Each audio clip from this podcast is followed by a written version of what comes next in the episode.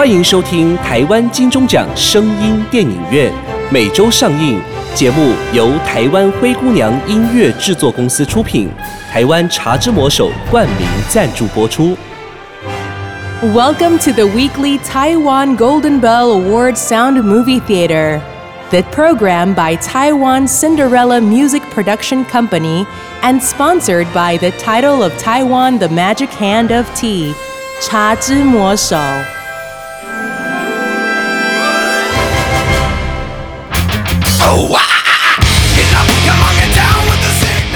不雅院聊聊天，台湾灵异系列。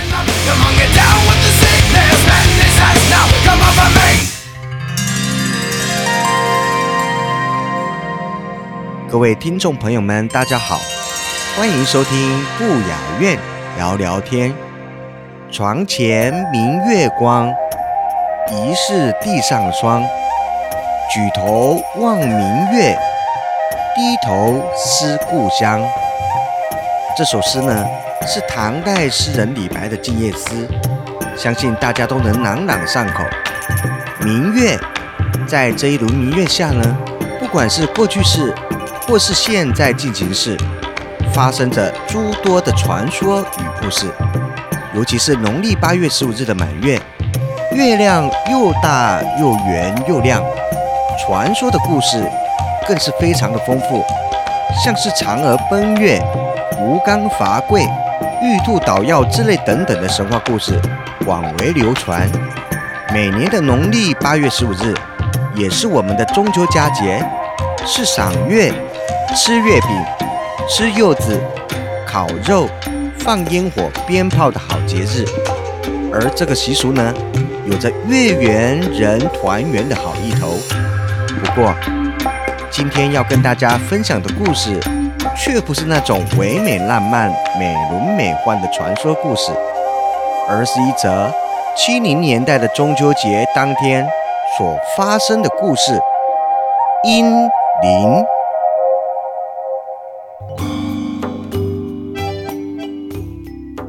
二零一八年八月十五日中秋节晚上这天，捡菜头他们一家人亲朋好友左邻右舍，全都聚在院子前的大榕树下，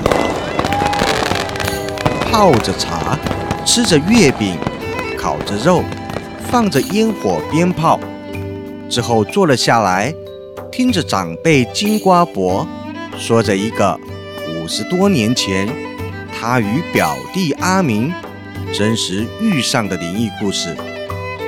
那是在金瓜伯十三岁的时候，当时表弟阿明九岁。五十多年前的某一年八月十五日这天，金瓜他们一家人以及姑丈、姑姑，还有表弟阿明，都准备到屏东乡下奶奶的家过中秋。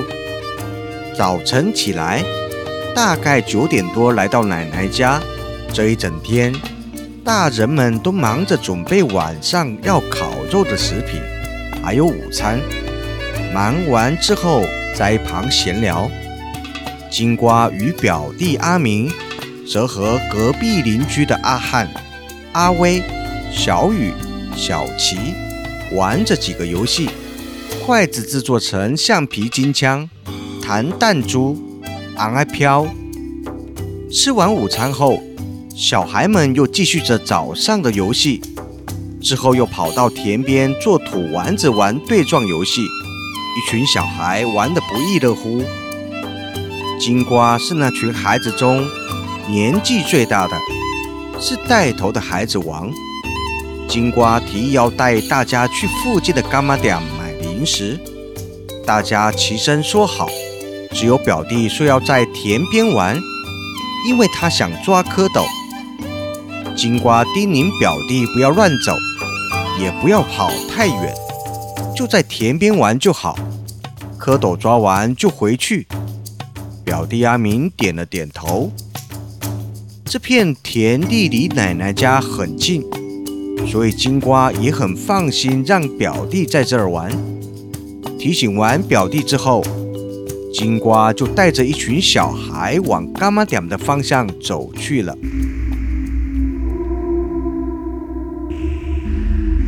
奶奶的家很乡下偏僻，这个农村附近只住着十几户人家。伽马点在奶奶家大门右方，走路也要十几分。左边则是一大片田地，田地旁紧连着一条小溪。前方大约两三百公尺处，有一间废弃七八年的小工厂，杂草丛生，破破烂烂的，在金瓜的记忆里，看起来很恐怖。废弃工厂再过去一点，有一座龙关桥。早上听到大人聊天的时候说，晚上不要自己一个人去那边，会有不好的事。小孩们问为什么，大人们只说那边没有路灯，晚上出去很危险。就这样，小孩们没有再问。金瓜他们来到伽马点后，小孩们都显得特别的高兴，东看看西看看，一直叫着金瓜哥哥，一下子要买黑鸡丸、小蜜球，一下子要买面茶粉。盐酸甜蜜番薯，最后还给大家各玩两次的洞洞戳戳乐。当金瓜注意到墙上挂的钟已经下午五点多的时候，他开始紧张了起来，因为店的外头天色已经开始昏暗。他赶紧招呼催促小孩们，带着他们回家。金瓜沿路带着这群小孩。加快脚步，一一送他们到家，之后跑向田地。他四处张望，没看到表弟阿明，心想会不会是回奶奶家了？转头要走的时候，看到远方田边有手电筒的灯光，走近仔细看，是爸爸妈妈，好像很着急地找着金瓜与阿明。金瓜向爸妈方向一直招手喊着，他们看到了，脚步很快的准备走回来。而左前方另一处小溪那边，姑姑和姑丈也跑了过来，奶奶和爷爷则是从废弃工厂那方向走过来。当金瓜看到妈妈时，妈妈冲过来抱着金瓜，没有斥责，只有暖心的拥抱。爸爸则摸摸金瓜的头，拍拍金瓜的肩膀。这时的奶奶、爷爷、姑姑和姑丈也来了。金瓜突然意识到不妙，这一刻，他心跳得很快，内心忐忑不安，因为他没有看到阿明。姑姑和姑丈很心急地问金瓜：“阿明呢？”金瓜向姑姑叙说着事情的原委，他以为阿明自己回奶奶家了。姑姑这时急哭了，捂着脸一直跳，喊着怎么办？奶奶爷爷说，废弃工厂那边找过了，会不会是去龙关桥那边呢？大家赶紧往桥那方向走。刚走了几分钟。远处看到一个黑影，跌跌撞撞的跑了过来，只看到跌倒了，又爬起来跑，又跌倒了，又爬起来跑，最后趴在地上一动也不动。金瓜看到那黑影的时候，有点害怕，紧抱着妈妈，但姑丈和爸爸却一点也不怕的，快速的往前方奔跑过去。姑丈和爸爸跑得非常快，姑姑用手电筒照着前方，也慢慢跟了过去。那距离有点远，手电筒的光线照不到那么远，约看到是个人形，但全身是黑黑的。金瓜看不太清楚那是什么，他有一个念头闪过：那是阿明吗？当姑丈和爸爸冲过去。跑到那倒在地上的黑影时，他们蹲了下去。过了一分钟，他们才转过来向大家招手。奶奶和爷爷说：“那是阿明。”金瓜才松开妈妈，往阿明的方向跑去。姑丈把阿明抱了起来，走了过来。当金瓜看到阿明时，他全身都是泥和脏土，脸部表情好像很难过，嘴里还一直念着什么，但发不出声音。他的手、脚趾头、额头多处流着血，裤子、衣服也都破了。姑丈赶紧将阿明抱回奶奶家，让他躺在床上。姑姑烧热水擦拭掉阿明身上的污泥。这时，阿明眼皮抽动，呈现翻白眼，全身抽搐，口吐白沫。全家心急如焚，手足无措。此时的爷爷做了一个动作，拍打阿明的双脸颊，再叫姑丈与爸爸将阿明搀扶起来。爷爷便使力地捏着阿明的背部脊椎，之后再拍打，持续重复这几个动作之后，阿明抽搐的情况逐渐好些。姑姑焦急万分。忧心忡忡的，怕阿明万一有三长两短，不知道该怎么办才好。于是赶紧叫了救护车。过了半个钟头，救护车到了，迅速的将阿明送往医院。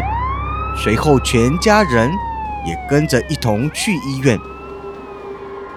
经过医生两小时的诊治，医生走了出来，表示已无大碍。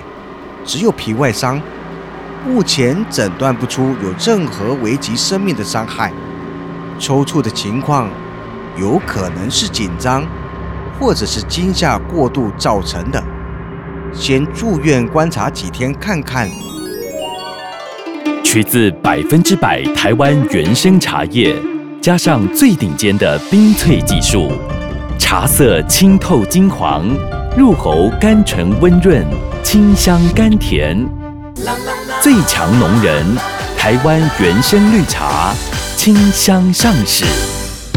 A few months ago, when I went to Taiwan, I met a good friend. It is so cool, so pure, and of such reliable quality. Now, I'd like to introduce it to my friends who will come to Taiwan. Please don't forget to meet my friend, Cha Zhi Mo Shou and you can try all kinds of handshake tea. I promise you'll love it.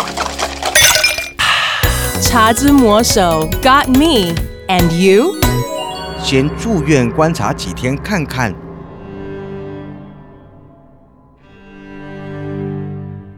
阿明昏睡了三天，当醒过来时，姑姑高兴的喜极而泣。但金瓜仔细看阿明的眼神很呆滞，直看着天花板。姑姑姑丈持续叫着阿明，直到他逐渐的恢复意识。阿明看到姑姑，直接爬起来抱着姑姑一直哭，但全身还是发着抖。姑姑、姑丈、爷爷、奶奶安抚着阿明，直到阿明平静了下来。把那天发生的事情经过从头到尾说了一遍。金瓜听完，整个头皮发麻。阿明说，他在田边抓蝌蚪，突然听到猫的叫声。他一时被猫的声音吸引过去，只听到声音，但一直没有找到猫。走到桥边，他很清楚地听到猫的哭声。他四处张望，辨识声音发出的位置，直到看见龙关桥旁边有纸箱，确定猫的哭声就是箱子里发出来的。箱子有时候会动，阿明以为那只猫是在箱子里头。打开之后，纸箱里头并不是猫，而是躺着一个小孩，一直哭。这个小孩没有头壳，脑袋上好像还有什么东西在动，两个眼睛是黑的，两只小手突然伸了出来，手都烂了，有看到白白的，好像是骨头。阿明吓到往后退，一个没站稳，滚到了桥下。桥下的水很浅，都是泥和沙。他奋力地往上爬，眼看那东西就要从箱子里爬出来，阿明使劲地爬，手指头都抓破了，终于爬了上来。那小孩突然探出头，从箱子里爬了出来。开始追着阿明，阿明拼命地往奶奶家的方向跑，跑没几步就摔倒，趴在地上。阿明吓得全身发软，连跪带爬，站起来又继续跑。跑了一阵子，当看到前面有人的时候，阿明已经逐渐失去意识，昏倒在地。之后的事，阿明就完全不记得了。金瓜听完，额头冒着冷汗，靠在奶奶身边，感觉恐怖又可怕。爷爷和奶奶对看了一眼，再看向姑姑和姑丈。奶奶表示：“会不会真的是那些不吉利的东西所造成的呢？”爷爷说：“有些人真的是太缺德了，废弃工厂那边。”每两年就有人弃婴，现在弄得龙关桥都不干不净了。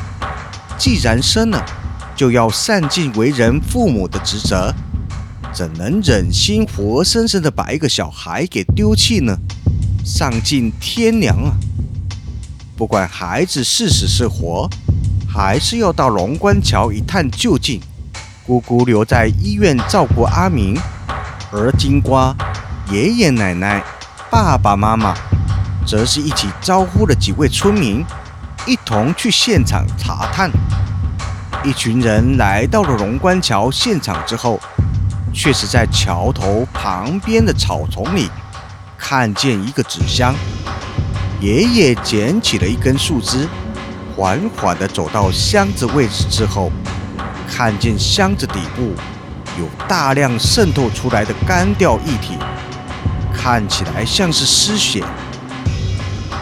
爷爷拿着树枝敲开纸箱，一股恶臭的气味直扑鼻而来。大家被那股气味呛得捂着鼻子，连连后退。只有胆识过人的爷爷继续敲开纸箱。他低头往箱子里一看，也往后退了几步。大家惊讶地看着爷爷，爷爷沉默了一会，冷静下来后说：“报警，那不是鬼，是一具婴儿的尸体。那孩子都烂了，身上都冒着泡，身体一半都露出骨头，全身都是虫子和苍蝇，看样子，起码……”已经死了二十多天了。爷爷走向姑丈，告诉姑丈，阿明肯定是让这孩子给吓着了。姑丈、奶奶、爸爸也都安下了心，而金瓜更是整个放松了下来。原来不是鬼，而是阿明看错了。在发现了这小孩的尸体之后，村民们议论纷纷。有人说不是本村的，因为大家都熟，从没看过有谁家的闺女怀孕；也有人说是隔壁村某某人遗弃的。前几个月有看过一个从外地来、挺着大肚子的孕妇，坐在这座桥边，好像在哭。当大家人云亦云的时候，警察来了。在一阵子的询问调查后，最后警察封锁了现场，也请村民们离开，恐会破坏现场采证的证据，或影响警察办案。村民们一阵好奇及慌乱后，也都各自缓缓地离去。而金瓜他们又回到医院。姑丈赶紧告诉了姑姑这个好消息：阿明只是被一具婴儿的尸体给吓着了，并不是鬼。就这样，家人们都虚惊一场，也安下了心。但金瓜发现，唯独只有阿明在听到这个消息之后，面无表情。或许是惊吓过度，尚且心有余悸吧。事情平安落定，忠告一段落之后，阿明也康复出院。姑姑与姑丈带阿明先行回到台南家。金瓜一家人将爷爷奶奶送回家之后，也与爷爷奶奶道了别离，回到高雄了。三个多月后。有一天，金瓜看到爸爸愁眉苦脸，于是问了爸爸。爸爸表示没事，只是他与妈妈要出去一趟，说是要去医院，晚点回来。金瓜点点头，爸妈就一同出门了。往后的日子里，爸妈常说要去医院，但从来不告诉金瓜事实的真相。又经过一年后，金瓜才知道实情。表弟阿明生病了，从头到尾，他的病根本就没有好，长期住在医院，这让金瓜很自责。当初在奶奶家，如果也带上表弟阿明一起去干妈店，今天也不会发生这样的事。金瓜内心愧疚着，正是因为如此，金瓜的爸妈生怕金瓜愧疚自责，才隐瞒阿明住院的事实。也是姑姑与姑丈特别交代叮咛金瓜的爸妈这样做，千万不要让金瓜知道阿明后来发病的事。爸妈知道隐瞒不住了，最后告知了金瓜所有真相。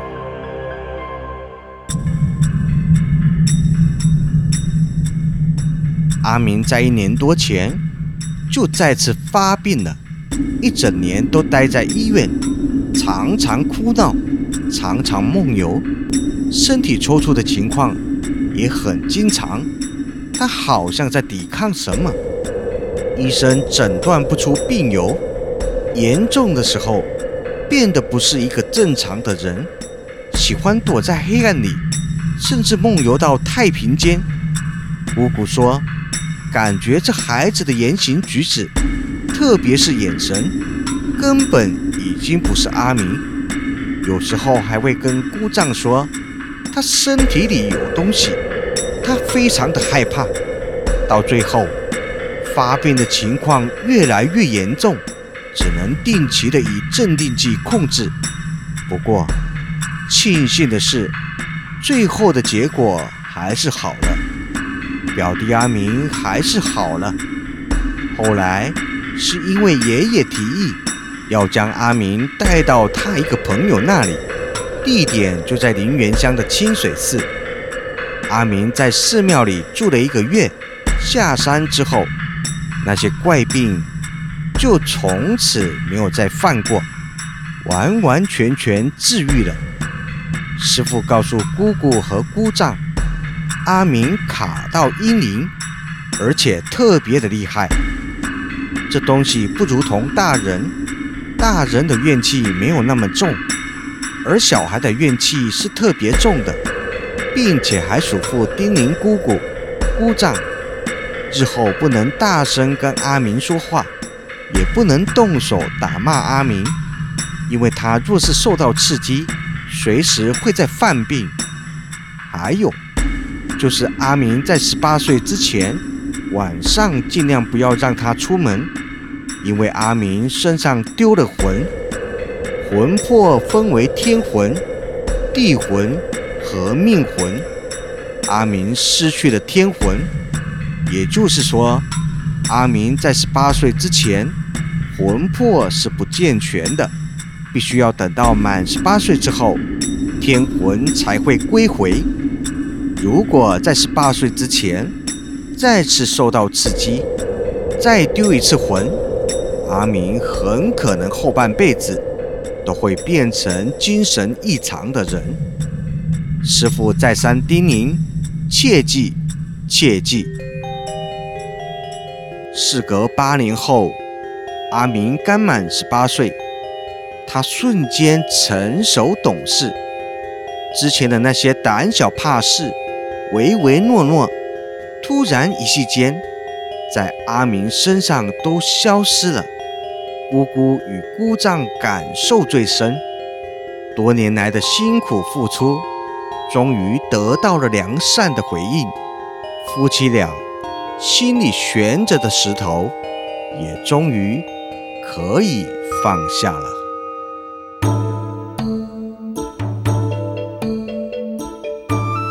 每个孩子的到来，代表了新生命的降临，血脉得以延续，也代表了父母对他的祝福。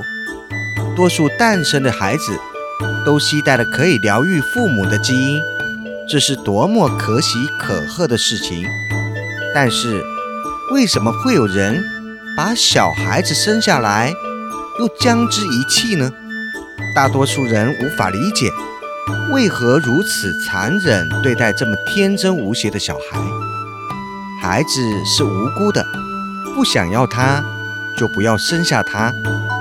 既然生下他，那就用生命去护着他，爱着他吧。向全天下辛苦的妈妈致敬。包含我妈妈。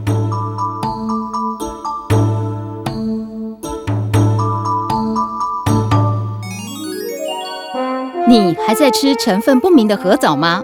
根据专家指出，唯有日本冲绳海域才是真正真正的河藻。